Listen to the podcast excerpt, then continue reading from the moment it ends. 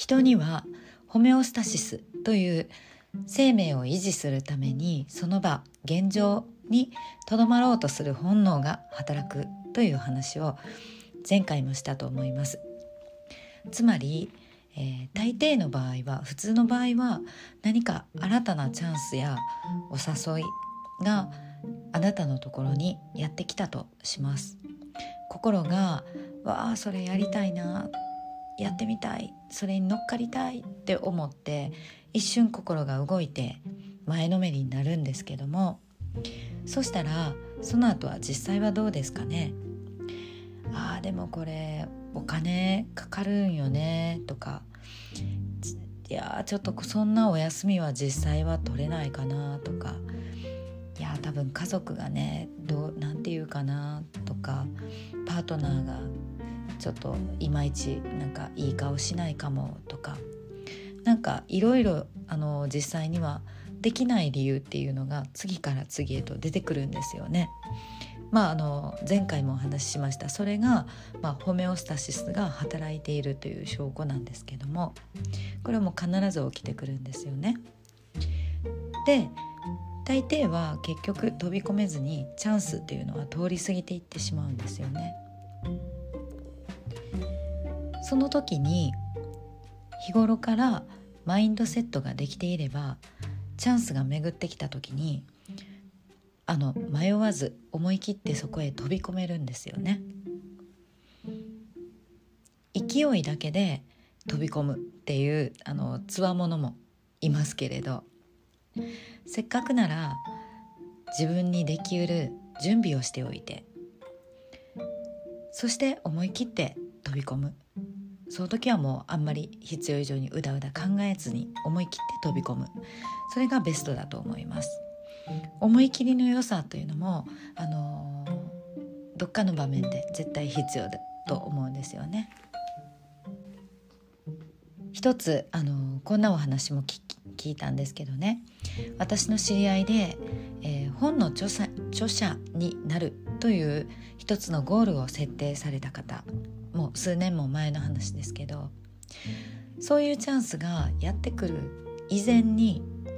ブログを書き始めて、えー、っとそのブログの記事もカテゴリーごとに整理してあのそのブログの記事っていうのがいつかやがてその著書のあの本のあのなんていうの中身になるっていうことを明確にあの自分の中でイメージしながらいつでもこういうタイトルで出版するならこの記事とこの記事とこの記事とっていうふうにあのカテゴライズして整理してあのずっと書き溜めていらっしゃったそうです。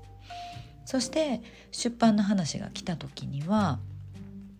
もうねあのほとんどあの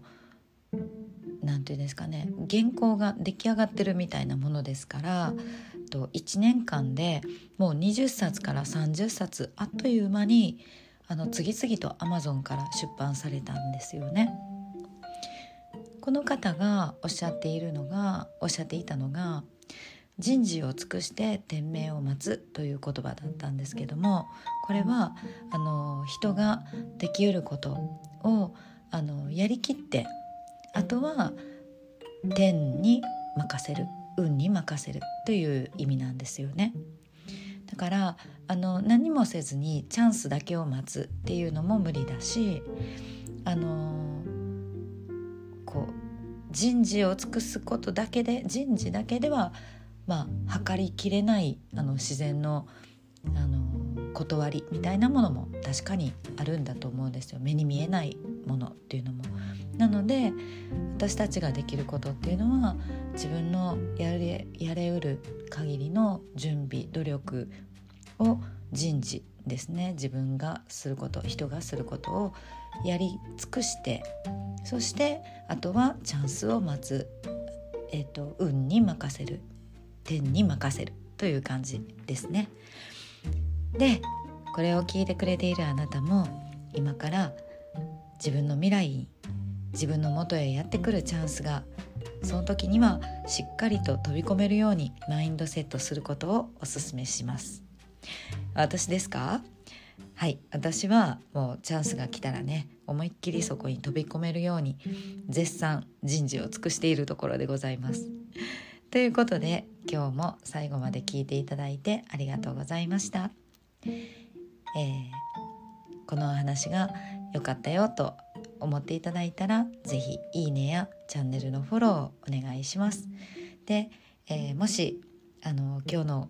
トピックに関してなんか思うところがあったらコメント欄も自由に使ってください。ということでまた次回の配信でお会いしましょう。さとみんでした。